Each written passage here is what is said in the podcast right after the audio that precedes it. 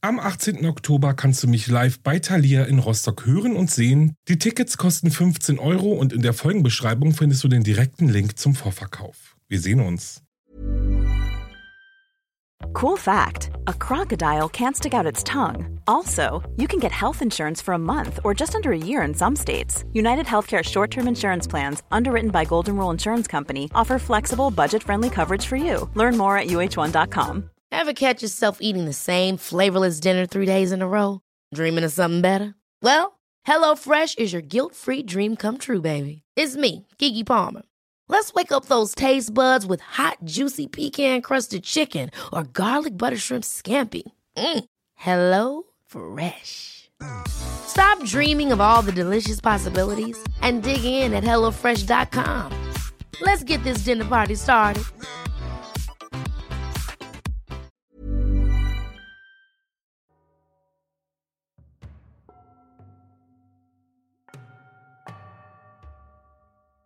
Hallo und herzlich willkommen zurück bei Wahre Verbrechen. Ich bin Alex und ich führe euch durch die heutige Sendung. Oh yeah, was für ein Einstieg, oder? Naja, so spektakulär war das jetzt auch nicht. Aber egal, ich freue mich, dass du und ihr alle wieder dabei seid. Ja, schließlich liegen zwei Wochen zwischen dieser und der letzten Folge.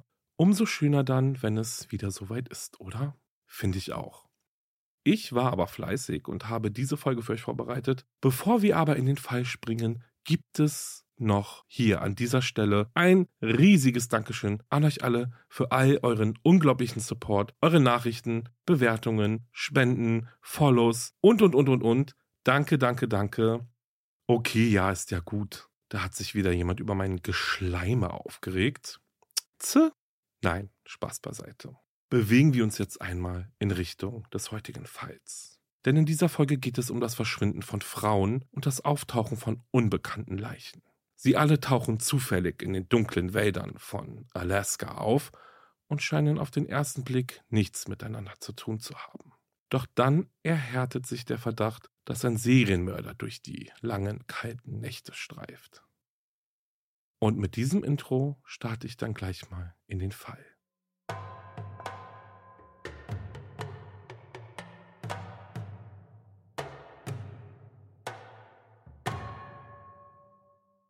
Dieser Fall führt uns nach Alaska, genauer genommen in die größte Stadt des US-Bundesstaates, Anchorage. Gelegen im Süden am Cook Intel, einer Bucht im Golf von Alaska. Es war der 17. Juli 1980, als etwa anderthalb Kilometer von der Eklatner Lake Road entfernt einige Elektroarbeiten an den dortigen Stromleitungen stattfanden.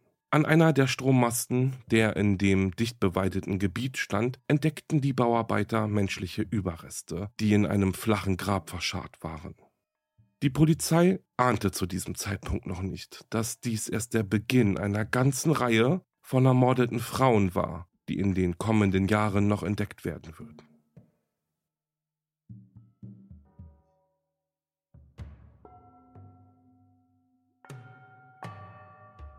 Der Rechtsmediziner stellte bei seiner Untersuchung fest, dass es sich bei der skelettierten Leiche um eine Frau handelte. Die Tote war mit nur einem Messerstich in den Rücken getötet worden. Die zu Lebzeiten zierlich gebaute Frau war zwischen 1,50 Meter und 1,75 Meter groß. Das Alter der Toten schätzte der Experte zwischen 16 und 25 Jahre. In seinem Autopsiebericht schrieb der Rechtsmediziner, dass die Frau wahrscheinlich eine weiße Hautfarbe hatte. Er könne aber nicht ausschließen, dass sie zu den indigenen Völkern Amerikas gehörte. Ihre Haarfarbe war hellbraun bis blond. Bekleidet war die getötete Frau zum Zeitpunkt ihres Todes mit einer Jeanshose und einem hellen, möglicherweise weißen oder beigen, ärmellosen Strickpullover, darüber eine hüftlange braune Lederjacke. An ihren Füßen trug sie rote oder rotbraune kniehohe Vinylstiefel mit hohem Absatz und einem seitlichen Nylon-Reißverschluss.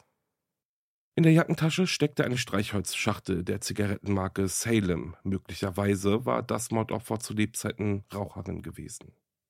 An der Leiche fanden sich auch einige Schmuckstücke, zum Beispiel ein breites Kupferarmband mit gestanztem Flora-Design und drei türkisfarbenen Steinen.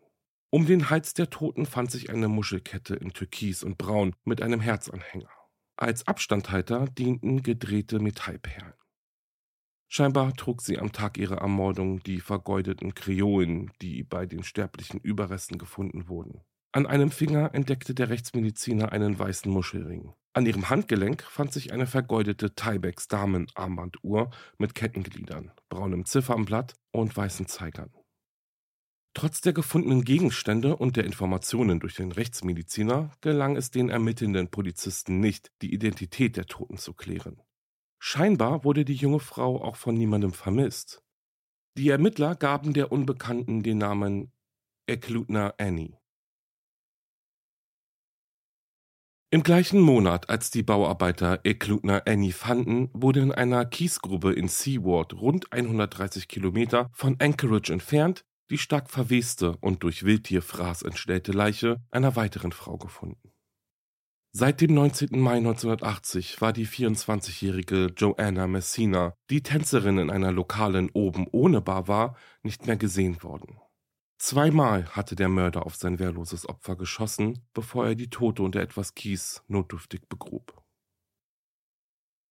Noch während die Polizisten im Fall von Eklutner Annie und Joanna Messina keine Ideen hatten, wer der Mörder war, entdeckten zwei Elchjäger am 13. August 1982 eine weitere Leiche. Die beiden Männer, von Beruf Polizisten, streiften etwa 20 Kilometer von Anchorage entfernt durch die Wildnis. Ihr freier Tag wurde je beendet, als sie am Nick River in einem flachen Grab menschliche Überreste entdeckten. Sofort verließen sie den Fundort und machten sich auf den Weg zurück nach Anchorage, um ihre Kollegen über ihre Entdeckung zu informieren.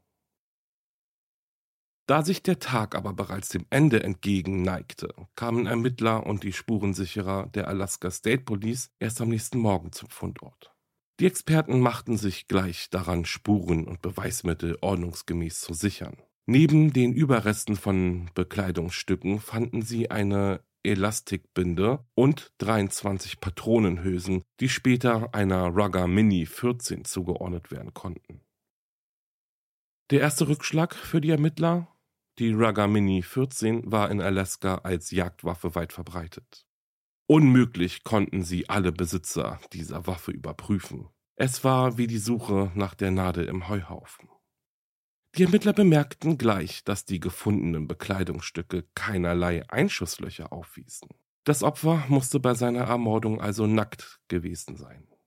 Das empfanden die Ermittler als ungewöhnlich, so mitten in der Wildnis. Aber letztlich wussten sie ja noch gar nicht, wie es zu ihrer Mordung kam, so dass sie diesen Umstand zunächst mal einfach hinnahmen. Es war nicht unüblich, dass in der undurchdringlichen Wildnis von Alaska menschliche Überreste gefunden wurden. Zwei bis dreimal pro Jahr konnten die Polizisten mit solchen Einsätzen rechnen. Meist handelte es sich bei den gefundenen Leichen um unerfahrene Wanderer oder Jäger, die sich in den Wäldern verliefen und nicht mehr zurückfanden. Doch bei dem Fund der Elchjäger konnten die Ermittler eine natürliche Todesursache sofort ausschließen. Es vergingen einige Wochen, bis die Polizisten endlich wussten, dass die sterblichen Überreste am Nick River zu der 23-jährigen Sherry Morrill gehörten. Die Ermittler hatten das gefundene Gebiss mit der Zahnakte der vermissten Frau verglichen und konnten so ihre Identität zweifelsfrei feststellen. Die 23-Jährige arbeitete als Stripperin. Ihr Lebensgefährte hatte Sherry bereits vor einem Jahr als vermisst gemeldet. Die Beamten mussten dem jungen Mann nun mitteilen, dass sie die sterblichen Überreste seiner Frau gefunden hatten und vermuteten, dass es sich dabei um Sherry handelte. Um ihren Verdacht dann weiter zu erhärten, baten sie den Mann, sich die gefundenen Kleidungsstücke anzuschauen. Sherrys damaliger Lebensgefährte konnte die Kleidung eindeutig seiner vermissten Freundin zuordnen. Doch er wurde stutzig und sagte dem Polizisten, dass der Glücksbringer von Sherry, ein goldener Pfeilanhänger, den sie immer an einer Kette um ihren Hals trug, fehlte. Ein Jahr lang hatte die Leiche der Frau nun schon am Nick River gelegen. Die Ermittler wissen, dass die Wahrscheinlichkeit, noch Spuren zu finden, die sie zum Mörder von Sherry führten, gegen Null ging. Während die Ermittlungen im Fall der ermordeten Cheryl Morrill ins Stocken gerieten, machte sich am 2. September 1983 eine Mannschaft von Straßenbauarbeitern daran, einen Fahrweg in der Nähe des Nick Rivers anzulegen. Unweit der Stelle, an der vor einem Jahr die Leiche von Sherry gefunden wurde, machten die Männer eine schreckliche Entdeckung. Bei ihren Arbeiten stießen sie auf ein menschliches Skelett. Aufgrund der fortgeschrittenen Verwesung gingen die Ermittler davon aus, dass die Leiche schon einige Zeit in den Wäldern lag. Zu einer Zeit, als diese Örtlichkeit nur mit einem Boot oder einem kleinen Fahrzeug zugänglich gewesen war. Genau wie am Fundort von Sherry fanden sich auch hier wieder zahlreiche Patronenhülsen einer Rugger Mini 14. Doch anders als bei dem letzten Leichenfund war das Opfer während ihrer Ermordung bekleidet gewesen. Eiskalt hatte der Mörder sein Opfer hinterrücks erschossen. Einige Wochen später gelang es dem Polizisten, die sterblichen Überreste der arbeitslosen Sekretärin Paula Gauding zuzuordnen. Die Frau war kurz vor ihrem Verschwinden von der Insel Hawaii nach Alaska gezogen.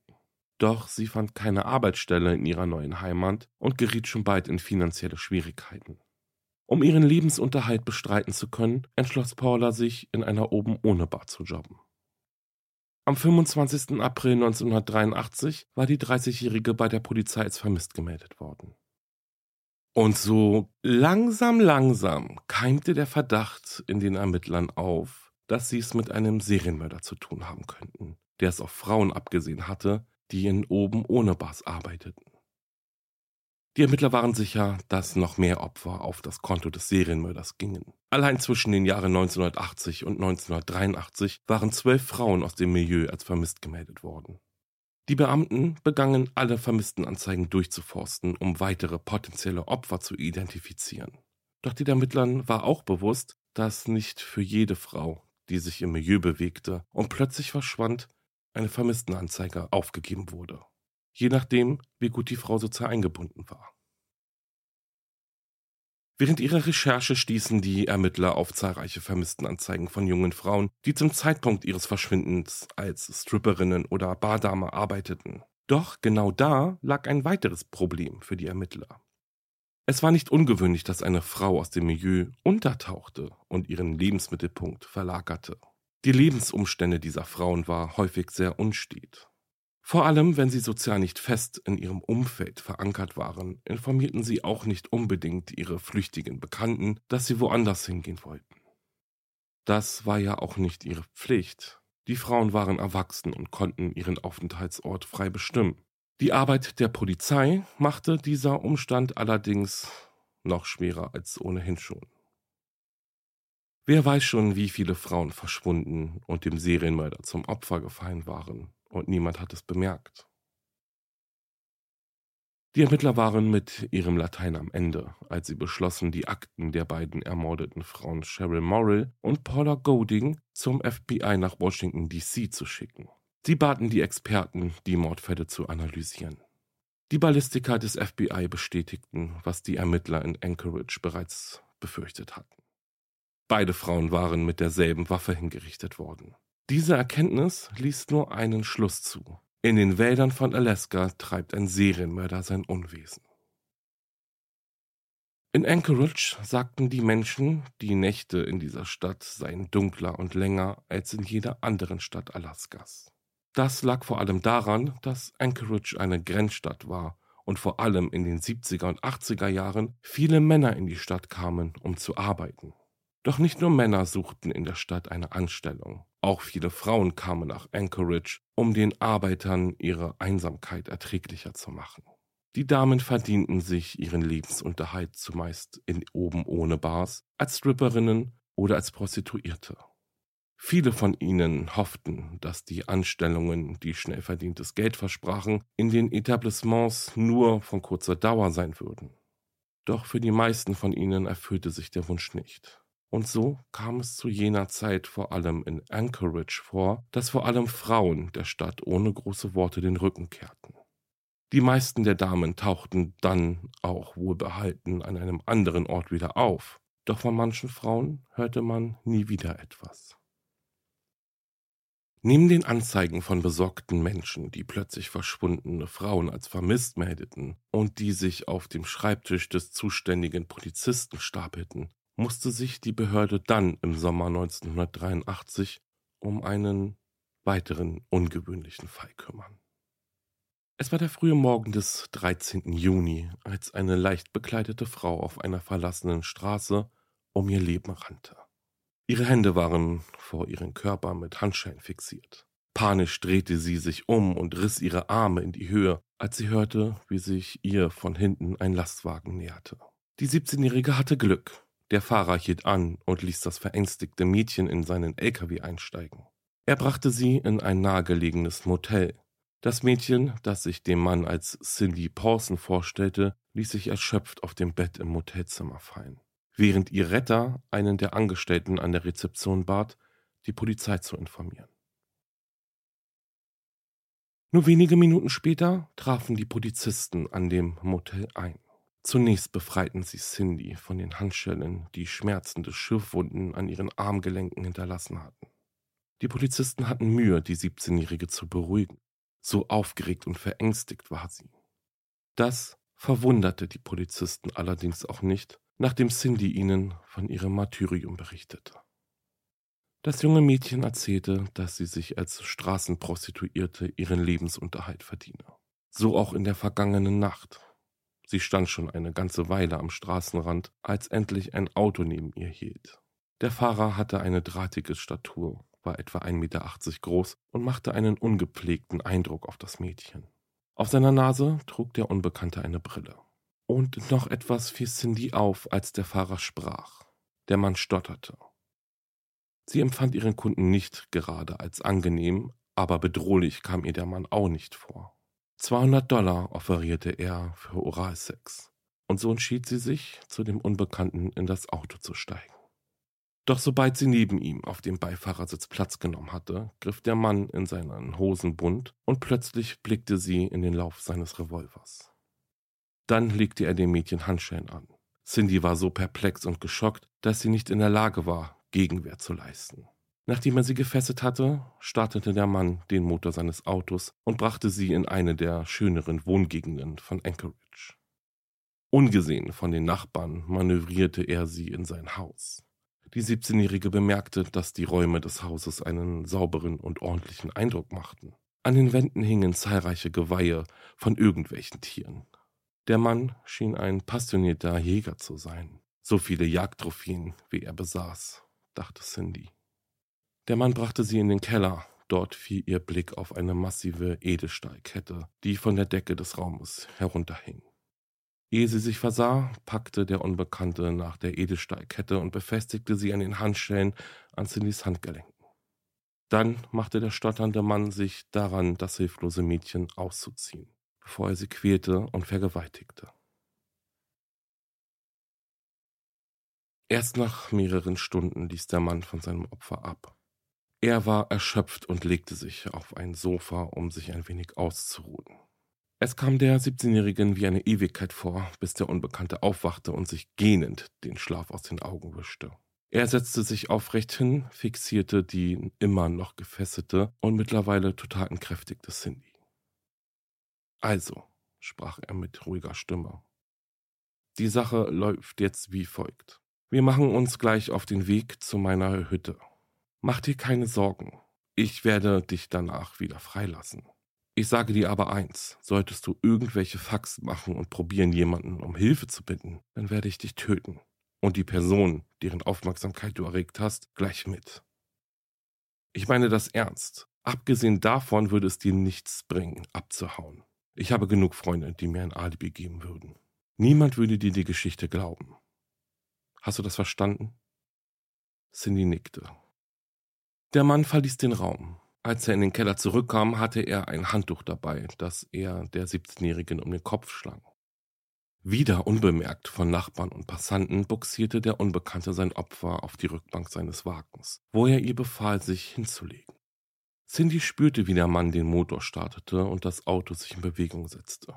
Erst als sie merkte, wie der Wagen zum Stehen kam und der Mann ausstieg, traute sie sich ihren Kopf ein wenig zu bewegen, so dass das Handtuch von ihrem Gesicht herunterrutschte. Cindy konnte aus dem Autofenster heraus sehen, dass der Unbekannte sie zu einem kleinen Flughafen gebracht hatte. Nun war er gerade dabei, seinen Revolver zu laden und legte die Waffe in ein zweisitziges Leichtflugzeug. Adrenalin peitschte durch ihren Körper, als die 17-Jährige all ihren Mut zusammennahm. Während der Mann mit dem Beladen des Flugzeuges beschäftigt war, rappelte das Mädchen sich auf, öffnete die hintere Autotür und sprintete los, ohne einen Blick zurückzuwerfen. Und so gelang es Cindy, ihrem Peiniger, der vergeblich versuchte, sie zu verfolgen und wahrscheinlich dem sicheren Tod zu entkommen. Cindy konnte dem Polizisten das Geschehene in allen Einzelheiten schildern und sie konnte sich auch an viele wichtige Details erinnern. So weiß die 17-Jährige genau, wo sich das Haus befand, in dem sie über Stunden hinweg gequält und missbraucht wurde. In allen Einzelheiten kann sie die Einrichtung der Räume und die vielen Jagdtrophäen an den Wänden beschreiben. Sie wusste sogar, auf welchem Flugplatz sie sich befand, als ihr die Flucht gelang. Nachdem die Polizisten die Aussage des Mädchens aufgenommen hatten, entschieden sie Cindy in ein Krankenhaus zu bringen, um sie dort ärztlich versorgen zu lassen. Auf dem Weg zur Klinik entschieden die Ermittler dann aber, zuvor mit der 17-Jährigen einen Abstecher zum Flugplatz zu machen. Cindy konnte den beiden Männern ohne zu zögern die Maschine zeigen, die ihrem Entführer gehörte. Während die Polizisten aus dem Auto ausstiegen und das Flugzeug aus der Nähe betrachteten, trat ein Mann von der Flugplatz Security auf die beiden zu. Ob er ihnen helfen könne, fragte der Sicherheitsmann freundlich. Die Polizisten befragten ihn zu dem Besitzer der Maschine. Der Mann gab den Polizisten Auskunft und konnte auch das Auto des Besitzers beschreiben, inklusive Autokennzeichen. Seine Angaben waren deckungsgleich mit den Beobachtungen, die Cindy gemacht hatte. Doch von den Geschehnissen am frühen Morgen, die sich auf dem Flugplatz zugetragen haben sollen, habe er nichts mitbekommen. Die Ermittler beschlossen, dem Fahrzeughalter einen Besuch abzustatten. Über das Autokennzeichen konnten sie schnell seine Adresse ausfindig machen. Doch zuvor brachten sie Cindy ins Krankenhaus, wo ihre Wunden endlich versorgt wurden. Nur kurz bevor die beiden Polizisten an der Adresse des Fahrzeughalters ankamen, fuhr ein Wagen die dortige Einfahrt hoch. Am Steuer des Autos, das exakt auf die Beschreibung von Cindy passte, saß ein drahtiger Mann. Auf seiner Nase trug er eine Brille. Sein Name Robert Christian Hansen. Der 44-Jährige war in zweiter Ehe verheiratet und Vater zweier Kinder. Von Beruf war der Mann Bäckermeister. Die Polizisten klingelten an der Tür des 44-Jährigen. Als er ihnen die Tür öffnete, registrierten die beiden sofort, dass der Mann vom Aussehen her exakt auf die Beschreibung seines Opfers passte. Hansen machte einen offenen und zuvorkommenden Eindruck auf die Polizisten. Ruhig und geduldig beantwortete er den Polizisten ihre Fragen. Was er an dem Tag der Entführung von Cindy gemacht habe, fragten sie ihn. Hansen erzählte, dass er an diesem Tag von 17 bis 23 Uhr im Haus seines Freundes gewesen sei. Gemeinsam hätten sie einen Sitz für sein Flugzeug repariert. Im Anschluss sei der 44-Jährige dann noch zu einem anderen Freund gefahren, bei dem er bis zum frühen Morgen geblieben war. Gegen 5.30 Uhr habe Hansen sich dann auf dem Weg zum Flugplatz gemacht, um den reparierten Sitz wieder in sein Flugzeug einzubauen. Selbstverständlich, antwortete Hansen auf die Frage der Polizisten, ob sie sich mal im Haus umsehen dürften, und trat zur Seite. Aufmerksam blickten die Ermittler sich in den Räumen des Hauses um. Nach nur wenigen Sekunden registrierten sie, dass die Einrichtung genau der Beschreibung von Cindy Pawson entsprach. Doch das war noch lange kein Beweis dafür, dass Hansen das Mädchen vom Straßenstrich entführte und zu sich brachte, um sie zu quälen und zu missbrauchen. Die Polizisten fanden keine Hinweise, die sie an eine stattgefundene Folterung denken ließen. Doch dann kam der Zufall mit ins Spiel. Einer der Ermittler fasste gedankenlos einen Wandpanel in einem der Räume und stellte fest, dass das Holzbrett lose war. Ohne groß nachzudenken nahm er das Panel ab und blickte auf eine Kollektion aus Schusswaffen. Doch auch das war zunächst nicht weiter verwunderlich. Hansen sagte den beiden schon zu Beginn ihrer Unterhaltung, dass er ein passionierter Jäger sei. Außerdem fand sich unter den Waffen kein Revolver mit dem Cindy von ihrem Entführer bedroht worden war. Auch konnten sie keine Edelstahlkette und das Handtuch finden, das der Täter der 17-Jährigen um den Kopf gelegt hatte. Das Auto des Bäckermeisters war ebenfalls ausgeräumt und sauber. Die Polizisten überprüften Hansons Alibi, das von beiden seiner Freunde bestätigt wurde. Und so fanden die beiden Ermittler kein Indiz, das die Geschichte der 17-Jährige stützte. Cindy Pawson wurden mehrere Fotos von einigen Männern vorgelegt. Ohne zu zögern identifizierte das Mädchen Robert Hansen auf den Bildern als ihren Peiniger.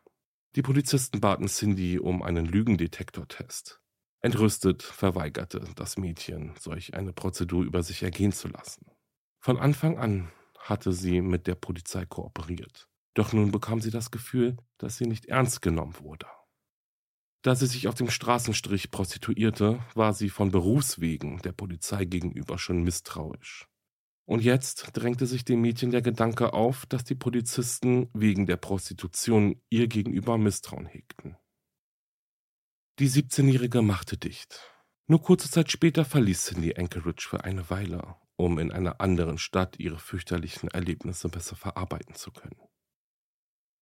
Die Polizei tappte derweil trotz intensiver Ermittlungen weiter im Dunkeln und aufgrund der mangelnden Hinweise ist die Behörde gezwungen, die Ermittlungen im Entführungsfall Pawson einzustellen. Nur für Glenn Foes, einer der Polizisten, der zuerst mit Cindy sprach, ist Hansen immer noch der Hauptverdächtige im Fall. Trotz seines Alibis und den fehlenden Beweisen. Nach seinen Recherchen glaubte Flows auch, dass der Bäckermeister in die Morde von Sherry Morrill und Paula Goding verwickelt war.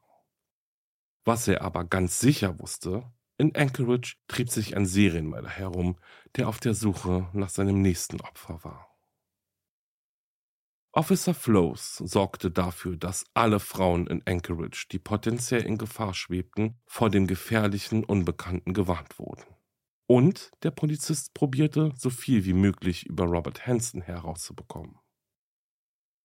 Der engagierte Officer fand heraus, dass Robert Christian Hansen am 15. Februar 1939 im US-Bundesstaat Iowa als Sohn von Christian und Edna Hansen geboren wurde. Kurze Zeit lebte die Familie im Bundesstaat Kalifornien, bevor sie nach Iowa zurückkehrten. Hansen bekam im weiteren Verlauf noch zwei jüngere Geschwister. Zu seinem dominanten Vater hatte der Junge eine gestörte Beziehung. Robert war als Kind und Jugendlicher ein ruhiger Einzelgänger, der von seinen Mitschülern wegen seiner starken Akne, die pockenartige Narben auf seiner Haut hinterließ, und seines Stotterns gehänselt worden.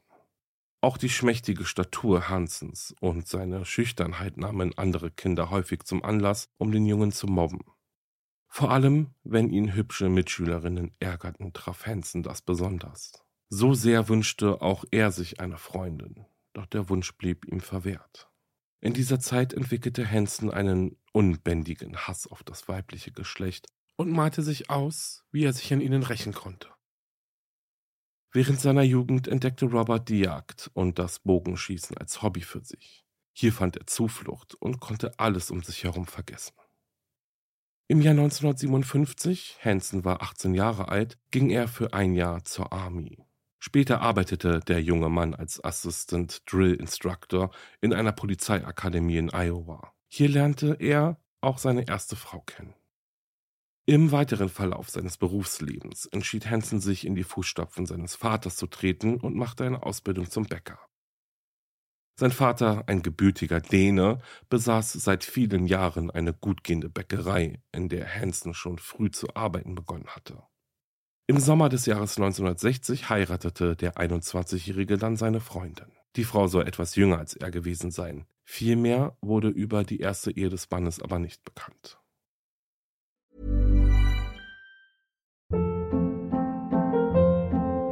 Hold up. What was that? Boring. No flavor. That was as bad as those leftovers you ate all week. Kiki Palmer here, and it's time to say hello to something fresh and guilt-free. Hello Fresh. Jazz up dinner with pecan-crusted chicken or garlic butter shrimp scampi. Now that's music to my mouth. Hello Fresh. Let's get this dinner party started. Discover all the delicious possibilities at hellofresh.com.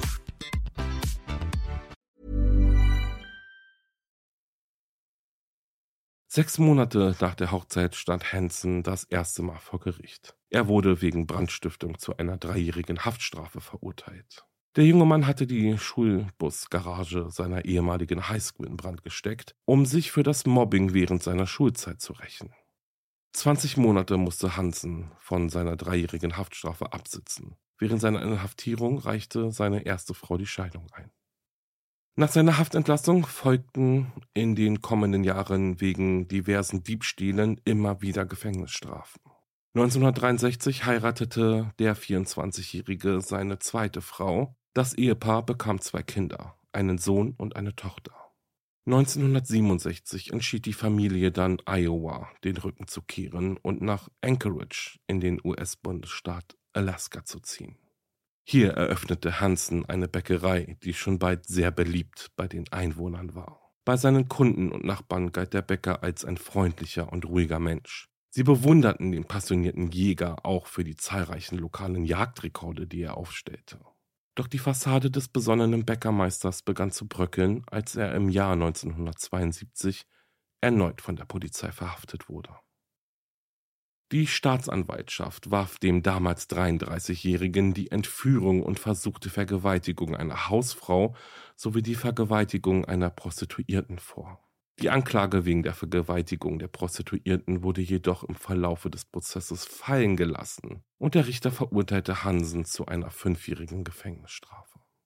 Nach einer verkürzten Haftzeit von nur sechs Monaten wurde der Familienvater in ein Arbeitsfreistellungsprogramm und in ein Übergangsheim entlassen. Diese Maßnahmen waren vergleichbar mit dem offenen Vollzug hier in Deutschland. Vier Jahre später, es war im Jahre 1976, wurde Hansen dann erneut zu einer Haftstrafe verurteilt. Der Mann hatte eine Kettensäge in einem Supermarkt geklaut. Ebenfalls 1976 diagnostizierte ihn dann ein Psychiater eine bipolare Störung mit schizophrenen Episoden. Um die chronisch verlaufende psychische Erkrankung zu lindern, verschrieb der Arzt ihm Lithium. Dennoch schwankte die Stimmung des Mannes weiter zwischen Manie und Depression. Der Psychiater bescheinigte Hansen auch eine infantile Persönlichkeit und beschrieb in seinem Gutachten, dass der junge Mann davon besessen war, sich an Menschen zu rächen, von denen er glaubte, dass sie ihm Unrecht getan hätten. Sein gesammeltes Recherchematerial übergab Officer Floth dann der Alaska State Police. Seinem direkten Vorgesetzten konnte Floth seine Ermittlungsergebnisse nicht zukommen lassen. Nachdem die Ermittlungen im Fall Cindy Pawson eingestellt worden waren, durfte der Polizist offiziell nicht mehr an dem Fall arbeiten. Interessiert studierten die Ermittler der Alaska State Police Flows Unterlagen. Nach der Durchsicht schlossen sich die Experten der Meinung von Floth an. Auch sie glaubten nun, dass es sich bei dem Entführer und Peiniger von Cindy Pawson mit sehr hoher Wahrscheinlichkeit um Robert Hansen handelte. Und nicht nur das, die Ermittler waren auch der Auffassung, dass es sich bei Hansen um einen Serientäter handeln könnte. Sie glaubten, dass es sich bei den vier ermordeten und den zwölf vermissten Frauen aus Anchorage um Opfer des 44-jährigen Bäckermeisters handeln könnten. Doch gab es ein Problem. Die Ermittler konnten keine direkte Verbindung zwischen Hanson, Sherry, Paula und den anderen vermissten Frauen herstellen. Die Alaska State Police kam mit ihren Ermittlungen also auch nicht weiter.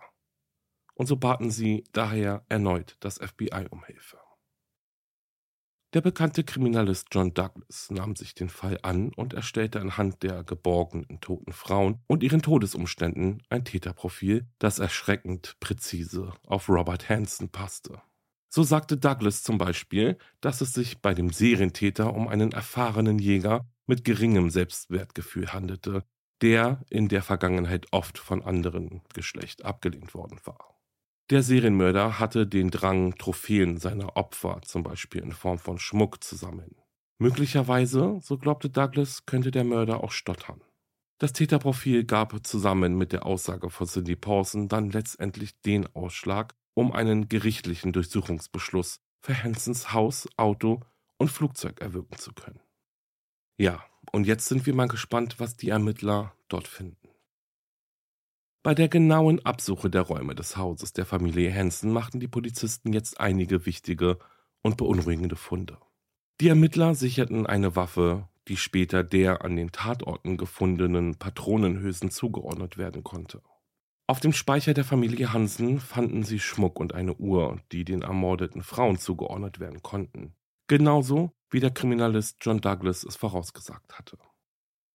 Auch Ausweispapiere und Führerscheine von toten und vermissten Frauen aus Anchorage fanden sich bei der Hausdurchsuchung. Doch die wohl erschreckendste Entdeckung machte einer der Polizisten in Form einer Karte, auf der Hansen die Ablageorte der Leichen seiner Opfer markiert hatte. Die Ermittler konfrontierten Hansen mit den belastenden Beweisen, die sie in seinem Haus gefunden hatten. Vehement bestritt er die Vorwürfe gegen ihn, ein eiskalter Serienmörder zu sein. Erst als einer der Kriminalisten ihm eröffnete, dass ihm die Todesstrafe drohe, wenn er nicht kooperiere, knickte Hansen ein. Und das, obwohl die Todesstrafe in Alaska bereits 1976 abgeschafft worden war.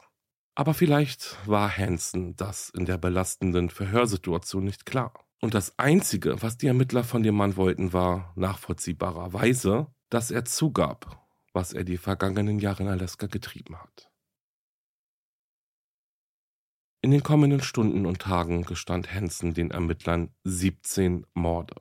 Auch seine beiden Freunde, die ihm ein Alibi für die Tatzeit der Entführung und Vergewaltigung von Cindy Pawson gaben, knickten ein. Hansen hatte die Männer für ihre Lüge bezahlt. Doch der 44-Jährige gestand nicht nur die Morde, er gab auch zu mindestens 30 Frauen vergewaltigt zu haben. Wenn das Opfer sich aber gewehrt habe, dann hätte das unweigerlich zu seinem Tod geführt, sagte er. Die Ermittler wunderte es nicht, dass so gut wie keine der vergewaltigten Frauen Anzeige gegen Hansen erstattet hatte. Die Opfer kamen meist aus dem Rotlichtmilieu. Offenbar war ihre Angst, von den Behörden nicht ernst genommen zu werden, zu groß. Wahrscheinlich hatte Hansen sich genau deshalb an den Frauen vergangen. Sie waren für ihn leicht verfügbar und scheuten den Kontakt zur Polizei. Oft hatte Hansen die Frauen aber auch noch zusätzlich eingeschüchtert, indem er ihnen sagte, dass er angeblich Kontakte bei der Polizei hätte. Er drohte seine Opfer wegen illegaler Prostitution anzuschwärzen und dafür zu sorgen, dass sie in Haft müssten. Gegenüber den Ermittlern gab Robert Hansen an, dass er die Prostituierten für Oralsex aufsuchte. Seiner Frau habe er diese Sexualpraktik nicht zumuten wollen. Einige der Frauen brachte Hansen mit seinem kleinen Flugzeug in eine Hütte in die abgeschiedene Wildnis Alaskas. Aber wonach hatte der Serienmörder seine Opfer ausgesucht? Hansen berichtete, dass er vor allem die Damen töten wollte, mit denen er nicht zufrieden gewesen war. In der Hütte angekommen, quälte und vergewaltigte Hansen seine Opfer ohne Skrupel über mehrere Stunden auf brutalste Art und Weise. Erst dann setzte er seine perverse Fantasie in die Realität um. Er gaukelte den erschöpften Frauen vor, dass er sie nun freilassen werde. Zumeist nackt scheuchte er seine Opfer aus der Hütte. Mit letzter Kraft begannen die Frauen um ihr Leben zu rennen. Nichts ahnend, dass ihr Peiniger ihnen nur einen nicht bedeutenden Vorsprung verschaffen wollte. Mit teuflischer Freude schnappte Hansen sich dann eines seiner zahlreichen Gewehre und ein Jagdmesser. Wie Tiere jagte er die Frauen durch das unwegsame Gelände. Wenn er ihnen habhaft wurde, erschoss oder erstach er seine wehrlosen Opfer und verscharrte ihre Leichen notdürftig im Wald, zusammen mit ihren Habseligkeiten, von denen er sich zuvor jedoch eine Trophäe aussuchte, die er mit nach Hause nahm. Es war das Jahr 1983, als Robert Hansen ein grausames Sommerprojekt plante. Der 44-Jährige hatte vor, seine Opfer diesmal in dem Haus zu quälen, in dem er mit seiner Familie lebte.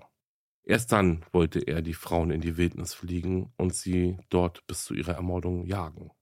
Um die Voraussetzungen für sein Sommerprojekt zu schaffen, spendierte er seiner Frau und den beiden Kindern einen Urlaub im weit entfernten Europa.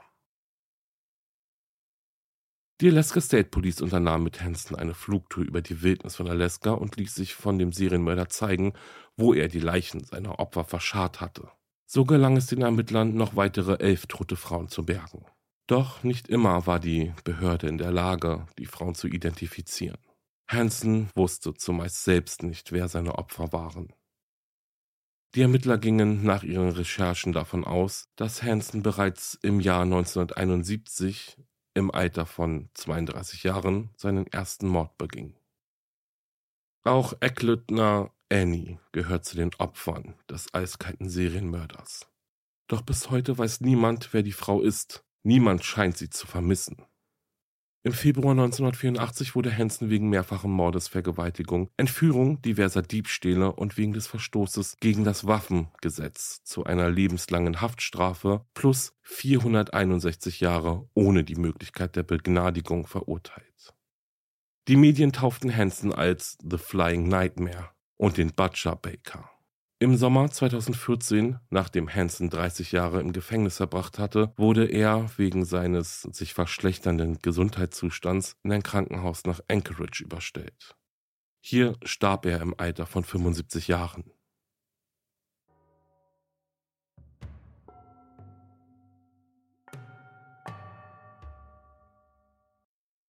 Und das war's mit dem Fall. Wie schlimm, oder? Also vor allem diese detaillierten Berichte von Cindy, oder? Schrecklich, was ihr und all den anderen Frauen passiert ist. Unfassbar, wirklich. Bin gerade auch echt wieder sprachlos. Ja, eigentlich immer so wie bei jedem Fall, aber es ist wirklich, ja, unglaublich.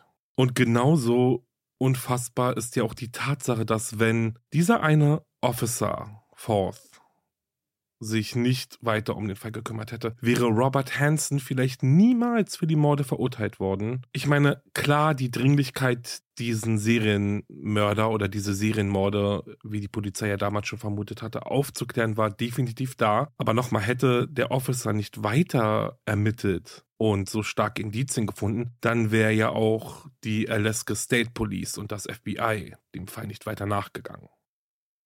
Ja, damit kommen wir mal zum wohl erschreckendsten Teil in diesem Fall, also nach den Taten und dieser Grausamkeit, von der wir erfahren haben natürlich. Ich aber spiele auf die Tatsache an, dass Cindy Paulson letztendlich erst einmal als nicht glaubwürdig dastand. Ich will jetzt nicht sagen, dass Cindy und ihre Verletzungen und das, was sie über die Nacht, in der sie entführt und misshandelt wurde, jetzt gar nicht ernst genommen wurde, denn schließlich haben ja Ermittler ihre Angaben verfolgt. Dennoch ist Robert Hansen gefühlt spielend leicht davongekommen. Natürlich zum einen, weil er ja unter anderem seine Alibis gekauft hat. Zum anderen aber, und dies ist im Groben trotzdem nur eine Vermutung, die ich jetzt hier aufstelle, aber zum anderen habe ich das Gefühl, was sind die ja eben eine Prostituierte, also eine junge Frau, die illegal Sex für Geld anbot und sich freiwillig Gefahren aussetzt, die sexuelle Gewalt beinhaltet. Und aufgrund dessen wurde sie wahrscheinlich dann schnell auch nicht mehr für voll genommen. Nach wie vor ist ja in den USA, also bis auf den Bundesstaat Nevada, soweit ich jetzt äh, weiß, Prostitution tatsächlich verboten und kann strafrechtlich verfolgt werden. Also sowohl die Person, die sich prostituiert, als aber auch die Freierzuhälter und sogar die Vermieter und Hotelbesitzer, die ihre Räumlichkeiten wissentlich an Prostituierte, Freier und Zuhälter vermieten. Warum ich jetzt aber eigentlich gesagt habe, liegt in erster Linie erst einmal daran, dass Prostitution dennoch in den allermeisten Bundesstaaten oder in den allermeisten Fällen vielleicht sogar, ja irgendwie trotzdem geduldet wird. Das hängt dann, denke ich mal, ganz, ganz stark von der jeweiligen Polizei ab. Ich bin ja in meiner Folge Ich will nicht sterben schon intensiver auf das Thema Morde an Prostituierten eingegangen, weswegen ich mich hier jetzt natürlich nicht wiederholen will, aber dennoch gerne ein paar Infos mit euch teilen möchte. Denn ich bin einige Artikel und Blogs durchgegangen, die sich mit dem Überbegriff oder der Überschrift beschäftigen, wieso Mörder von Prostituierten so oft davonkommen. Und natürlich gibt es jetzt hier keine klare Antwort, denn wir wissen ja, jede Ermittlung ist anders. Aber dennoch, denke ich, lassen sich ein paar Thesen aufstellen. Und zum einen ist da natürlich dieses Stigma, durch welches Prostituierte oft von der Gesellschaft diskriminiert werden. Und dies kann dann dazu führen, dass sie sich aus diesem Grund weniger an die Polizei oder andere Behörden wenden, um Übergriffe anzuzeigen. Prostituierte geben sich immer wieder gefährlichen Situationen hin und dazu kommt dann, wie in den USA zum Beispiel, dass sich Personen oft an gefährlichen und abgelegenen Gegenden prostituieren, die von der Polizei eben nicht regelmäßig überwacht werden, was es dann wiederum schwieriger macht, Übergriffe zu verhindern und Täter zu identifizieren natürlich. Dazu kommt dann aber noch, und dies lässt sich auch gut beweisen und nachvollziehen, diese Verbrechen werden oft weniger gründlich untersucht, also Verbrechen an Prostituierten. Mörder von Prostituierten könnten sich dessen natürlich bewusst sein und dies dann eben ausnutzen, um unentdeckt zu bleiben. Ein weiterer möglicher Faktor ist, dass Prostituierte von vielen Menschen als weniger wert angesehen werden als andere Menschen, was dazu führen kann, dass die Gesellschaft und die Strafverfolgungsbehörden weniger empathisch und engagiert sind, wenn es darum geht, eben Verbrechen an ihnen zu untersuchen. Auch aber fehlt es oft an Beweisen. Mörder von Prostituierten können möglicherweise schwerer zu fassen sein, da sie oft keine Verbindung zu ihrem Opfer haben und es meist wenige oder gar keine Zeugen gibt. Und wie wir ja auch im Fall schon gehört haben, gibt es oft auch keine Angehörigen oder Freunde, die zur Polizei gehen und eine Vermisstenanzeige aufgeben. Es ist aber wichtig zu betonen natürlich, dass dies keine Entschuldigung für die Täter ist und dass jeder Mord untersucht und geahndet werden sollte, wie er es verdient, unabhängig davon, wer das Opfer war, also eben gründlich und eindringlich. Es gibt auch viele Organisationen, die sich dafür einsetzen, die Rechte von Prostituierten zu schützen und sich für Gerechtigkeit für Opfer von Gewalttaten einsetzen. Was sehr wichtig ist, natürlich, wie ich finde, sehr, sehr wichtig. Hierzu packe ich euch dann auch ein paar Links in die Folgenbeschreibung. Guckt dort gerne mal vorbei. Ja, Abschließend will ich noch sagen, dass ich die Strafe, die Robert Hansen erhalten hat, als sehr gerecht empfinde. Und ja, ganz ehrlich, schon wieder sehr, sehr, sehr erschrocken und sprachlos darüber bin, was für ein Monster dieser Mann war. Also diese Bilder oder diese Vorstellung, dass er eben Frauen auf eine Insel fliegt und dann, nee, es ist schrecklich. Ja, okay. Ich würde dann jetzt hier so ein bisschen das Resümee oder meine Gedanken beenden mit einem wirklich flauen Gefühl im Magen. Aber vorher, vor allem um uns den Kopf vielleicht ein wenig frei zu machen, hört ihr jetzt gleich und sofort den Weird Crime der Folge. Also passt mal auf. Ein mysteriöser Mann, der von den Anwohnern nur Edward mit den Scherenhänden genannt wird, hat spät nachts in Fort Worth in Texas auf bizarre Weise Äste von den Bäumen der Anwohner abgeschnitten und damit Polizisten und Nachbarn verwirrt.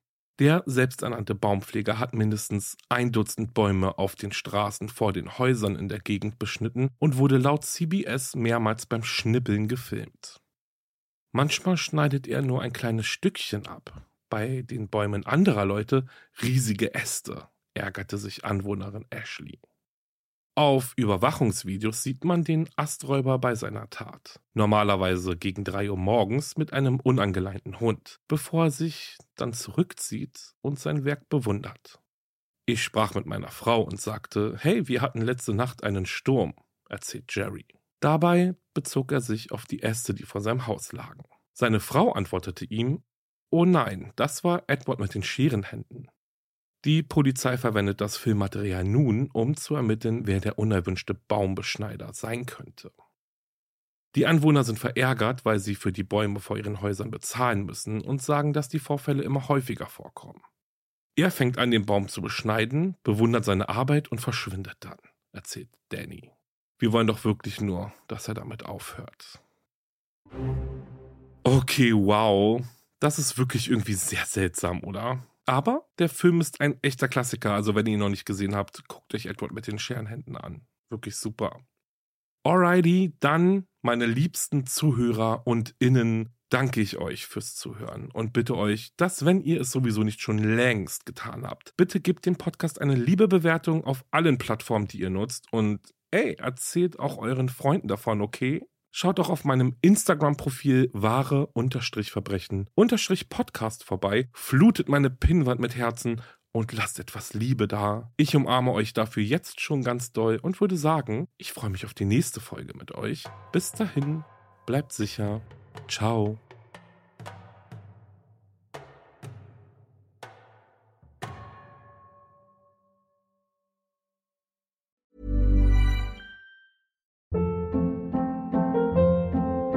Hold up. What was that? Boring. No flavor. That was as bad as those leftovers you ate all week. Kiki Palmer here, and it's time to say hello to something fresh and guilt-free. Hello Fresh. Jazz up dinner with pecan-crusted chicken or garlic butter shrimp scampi. Now that's music to my mouth. Hello Fresh. Let's get this dinner party started. Discover all the delicious possibilities at hellofresh.com.